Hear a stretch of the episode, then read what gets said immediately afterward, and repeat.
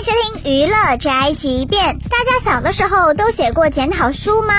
撒贝宁自曝他为什么能够当主持人，现在是因为从小当众念检讨书。萨萨应该是从来没有过紧张的时候吧？有，你什么时候？我也是磨练出来的。你想，我大概我第一次演讲的经历大概是四岁到五岁嘛。哦。从那时候开始，就多次当众就念检讨书啊。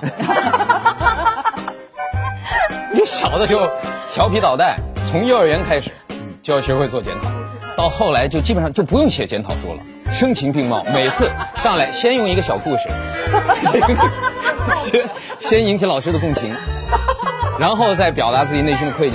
检讨是成长。对，然后后来慢慢慢慢的就是开始习惯了。当着大家的面，有网友说自己的情况和撒贝宁差不多。之前写作文的时候呢，总是凑不够字数。后来哎，写了检讨书之后，不管是一千字的作文还是三千字的作文都不在话下。